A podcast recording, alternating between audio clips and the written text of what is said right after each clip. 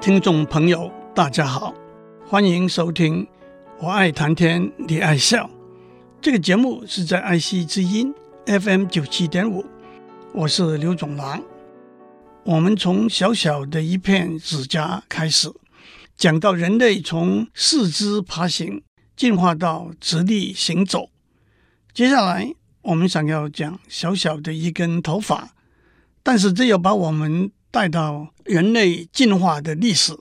我们从生物分类讲起，我们从包括鱼、鸟、蛇的脊椎动物讲到其中包括猫、狗、牛、羊、鲸鱼、海豚的哺乳动物，再讲到其中包括猴和猿的灵长类动物，再讲到现代人 Homo sapien。首先，我们要问的问题是：什么动物的身上有毛？一个大家常听到的答案是：哺乳动物的身上有毛。那么，什么是哺乳动物呢？一个大家常听到的答案是：哺乳动物就是母亲有乳腺，用母乳来哺育幼儿的动物。的确，从一般常识的观点来说，这两个答案。大致是正确的，但是这也指出了我们在上面讲过，站在严谨的科学观点来说，生物可以按照不同的生物特质，这包括器官和组织、细胞结构、细胞的生物化学特性、胚胎演化、染色体、基因组排序。以及考古发现的化学证据等等来分类，很明显的，有这么多资料和数据来分类，就并不是只用一个单一的基准，因此往往就会有不一致的地方。一个分类的方法叫做支序分类法，这个分类方法以生物进化历史作为分类的依据，在支序分类法里头。同一类的生物有共同的进化历史，因此有共同的衍生特征。首先，衍生特征是不在其他生物类别里头出现的特征，而且衍生特征是从最接近的祖宗演化而成的特征，比较远的祖宗没有这些特征。因此，一乳腺，二。体毛，三，大脑高度发达，四，一生有两副牙齿，乳齿和恒齿，五，中耳有三块听小骨，都是被认为可能作为哺乳动物的衍生特征。我相信许多听众会比较讶异的是，中耳的听小骨竟然可能是哺乳动物的衍生特征。首先。哺乳动物的中耳有三块相连的听小骨，叫做锤骨，形状像一个小锤；砧骨形状像一个打铁的砧；鐙骨形状像马鞍两边铁制的脚踏鐙。听小骨把声音通过外耳道引起的耳膜的震动传到内耳去，反过来鸟类。爬虫类和两栖类动物的中耳只有和哺乳动物鐙骨对应的一块耳柱骨。生物学家认为，听小骨的进化和颌骨的进化是有关联的，而且哺乳动物三块相连的听小骨，并不是鸟类等的一块耳柱骨在进化过程中的一个改良版。换句话说，它们在进化过程中并不被认为同源的。另一个哺乳动物的衍生特征是所谓两次生齿性，那就是一生共有两副牙齿。例如人，第一副是乳齿，共二十颗；第二副是恒齿，共三十二颗。象和袋鼠是哺乳动物中的例外，它们的牙齿。一生会更换高达六次，象一共有二十六颗牙齿。大家常常讲的象牙，就是它两颗门牙，（incisors）。反过来，鳄鱼不是哺乳动物，它一生换很多次牙齿，这叫做多次生齿性。鳄鱼有八十颗牙齿，有些医生会更换高达五十次。接下来我们要讲哺乳动物的毛的功能。首先，毛一个最明显的功能是保持体温。讲到这里，要让我打一个岔。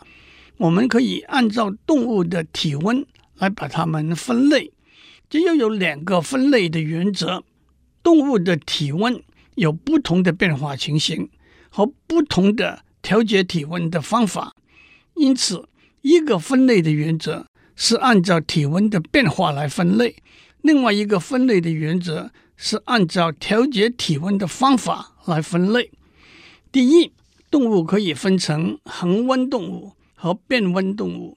恒温动物是体内温度维持在一个固定的很小的范围之内的动物，而且它们通常维持一个比周围环境高的温度。人类就是一个例子。反过来，变温动物是体内的温度可以有大幅度的变化。爬虫类就是一个例子。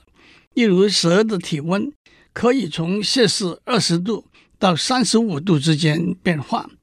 但是，第二，按照它们体温调节的方法，动物又可以分成热血动物和冷血动物。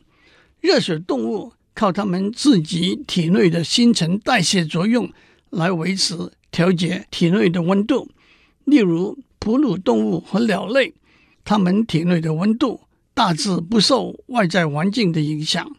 反过来，冷血动物靠它们的生活行为来维持调节体内的温度，例如鱼类和爬虫类，蛇和蜥蜴会靠着晒太阳来增加体内的温度。综合起来说，动物可以分成四类。热血和冷血的恒温动物，热血和冷血的变温动物。大多数的哺乳动物和鸟是热血恒温动物，大多数的鱼、两栖动物和爬虫是冷血变温动物。有些热带的爬虫以及考古学家推测，有些恐龙是冷血恒温动物，还有有些昆虫和非脊椎动物。是热血变温动物。讲到这里，让我指出，新陈代谢作用是动物调节体温最重要的一个方法。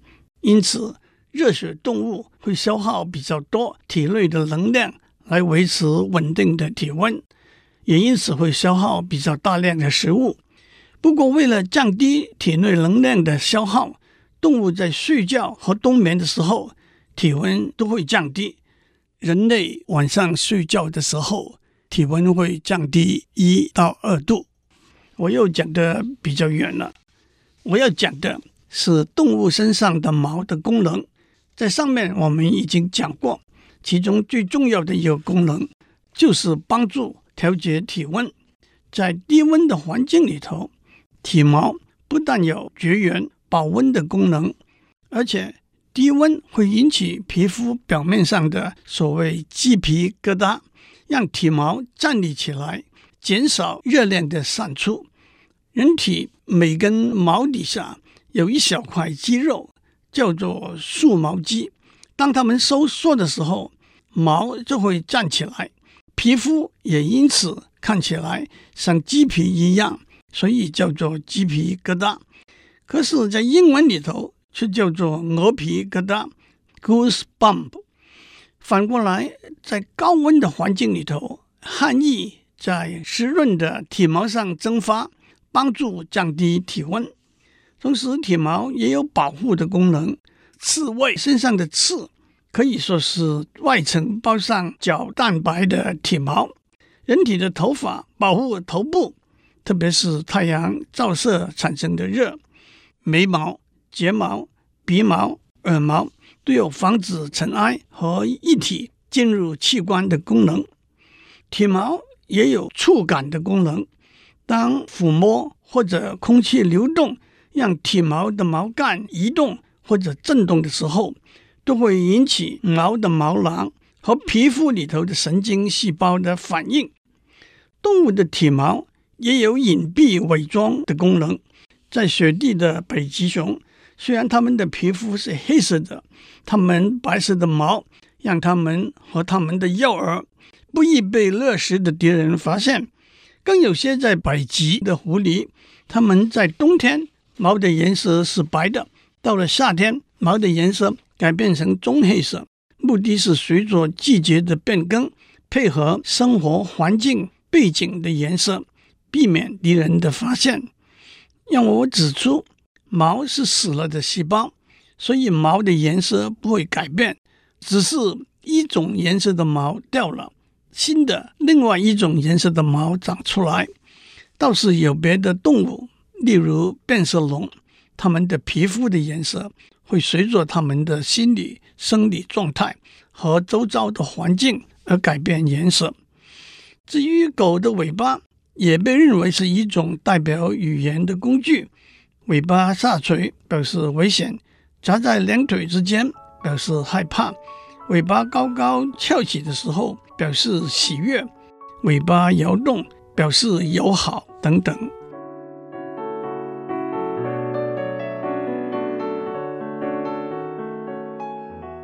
我们在上面讲到，毛是哺乳动物的衍生特征。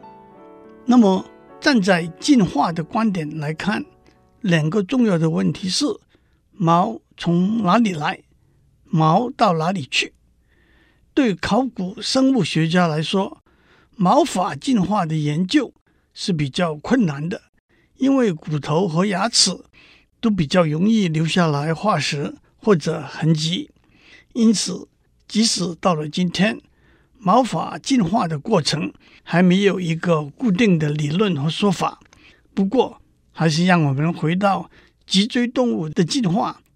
大家还记得，脊椎动物是脊索动物门底下的一个亚门。脊椎动物亚门的生物分成七个纲，它们进化的时间表大约是五亿多年以前，圆口纲。也就是没有颌的鱼类开始分出来，四亿多年以前，软骨鱼纲开始分出来；四亿年前，硬骨鱼纲开始分出来；三亿多年以前，两栖动物纲开始分出来；三亿年以前，羊膜动物开始分出来，再逐渐分开，成为哺乳纲、爬虫纲和鸟纲。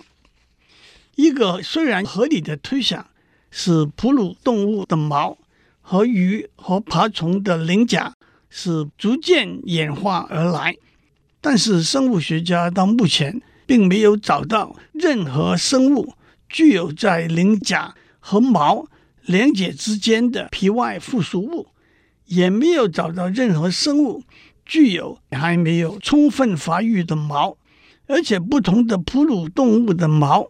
是大不相同的，没有任何迹象可以把它们分成进化的比较先进和比较落后的毛。还有一个有趣的例子是穿山甲，是一种哺乳动物，可是它们的身体铺满了坚硬的鳞甲片，它的腹部却有稀疏的毛。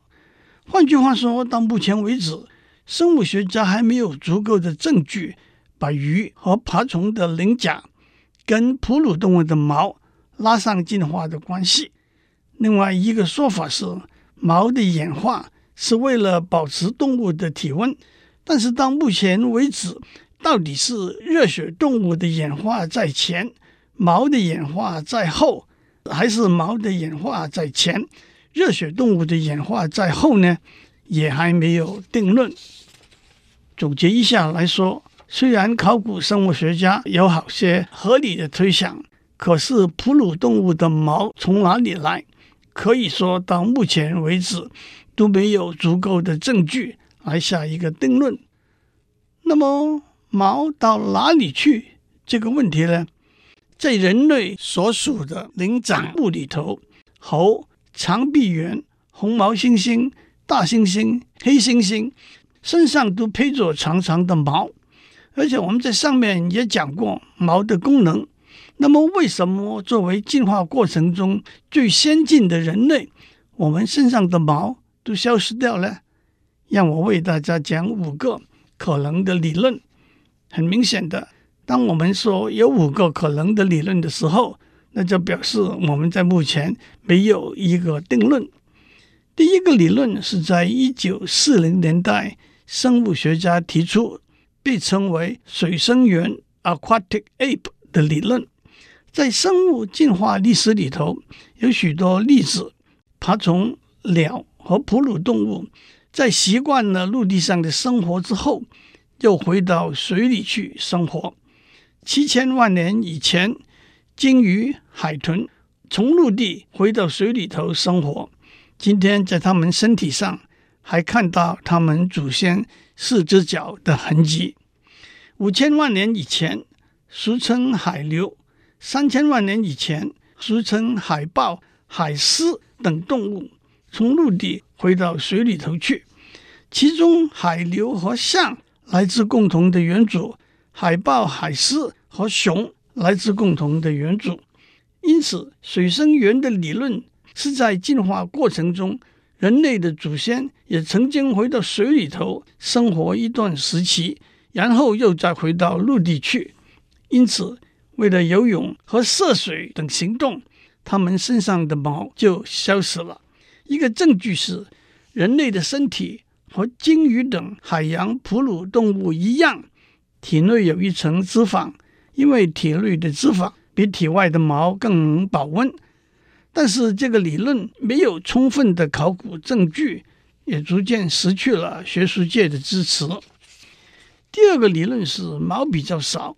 也就比较容易降低体温和出汗，因此人类的祖先可以消耗比较少的能量，也跑得比较快，去追捕比较笨重、走得比较慢的猎物。但是人类男性的体毛比女性多，却是这个理论的一个反例，因为在进化的过程里头，男性的活动多于女性。第三个理论是狮子和跳蚤。等吸血小动物容易寄生在体毛上面，因此也就是体毛脱落的原因。更加上从选择配偶的观点来看，裸露的皮肤是身上比较少寄生虫、比较健康的表征，也因此是一个比较好的配偶，也正是适者生存的道理。第四个理论是人类幼儿成长的时间。比人类的近亲别的灵长类动物要长，因此人类的身体还保留若干幼儿的体征，包括比较少的体毛。一个支持这个理论的证据是，和我们最接近的近亲黑猩猩的幼儿成长期也长达十三年，它们身上的毛也比较少。第五个理论是，没有毛揭盖的面孔和皮肤。是很好的传递讯息的工具。首先，大家都知道，喜怒哀乐的表情都可以从脸上表达出来。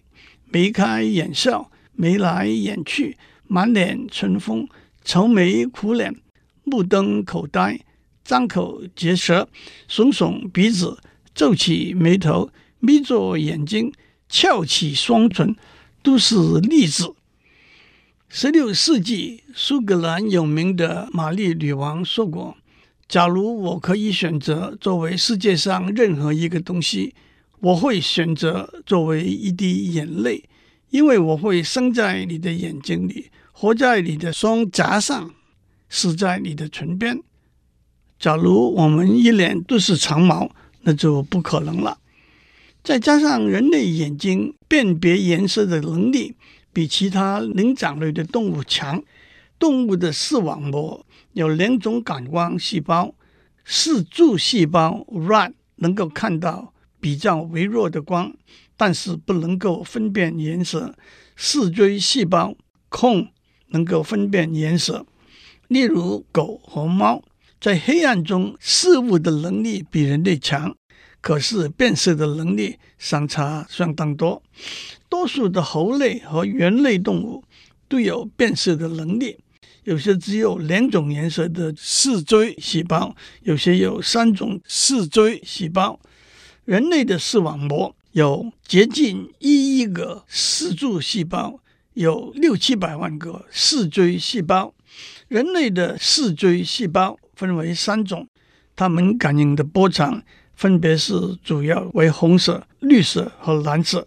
因此，人类有很好的三色分辨视力，可以看到皮肤上打击受伤的淤青色，生了病和营养不良的时候面如土色，和脸上跟桃花相映的红色。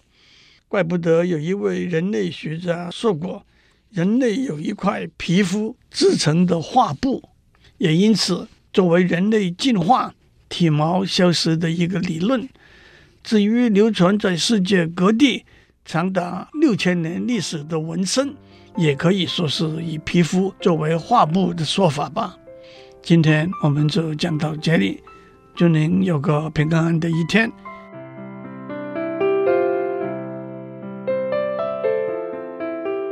以上内容由台达电子文教基金会赞助播出。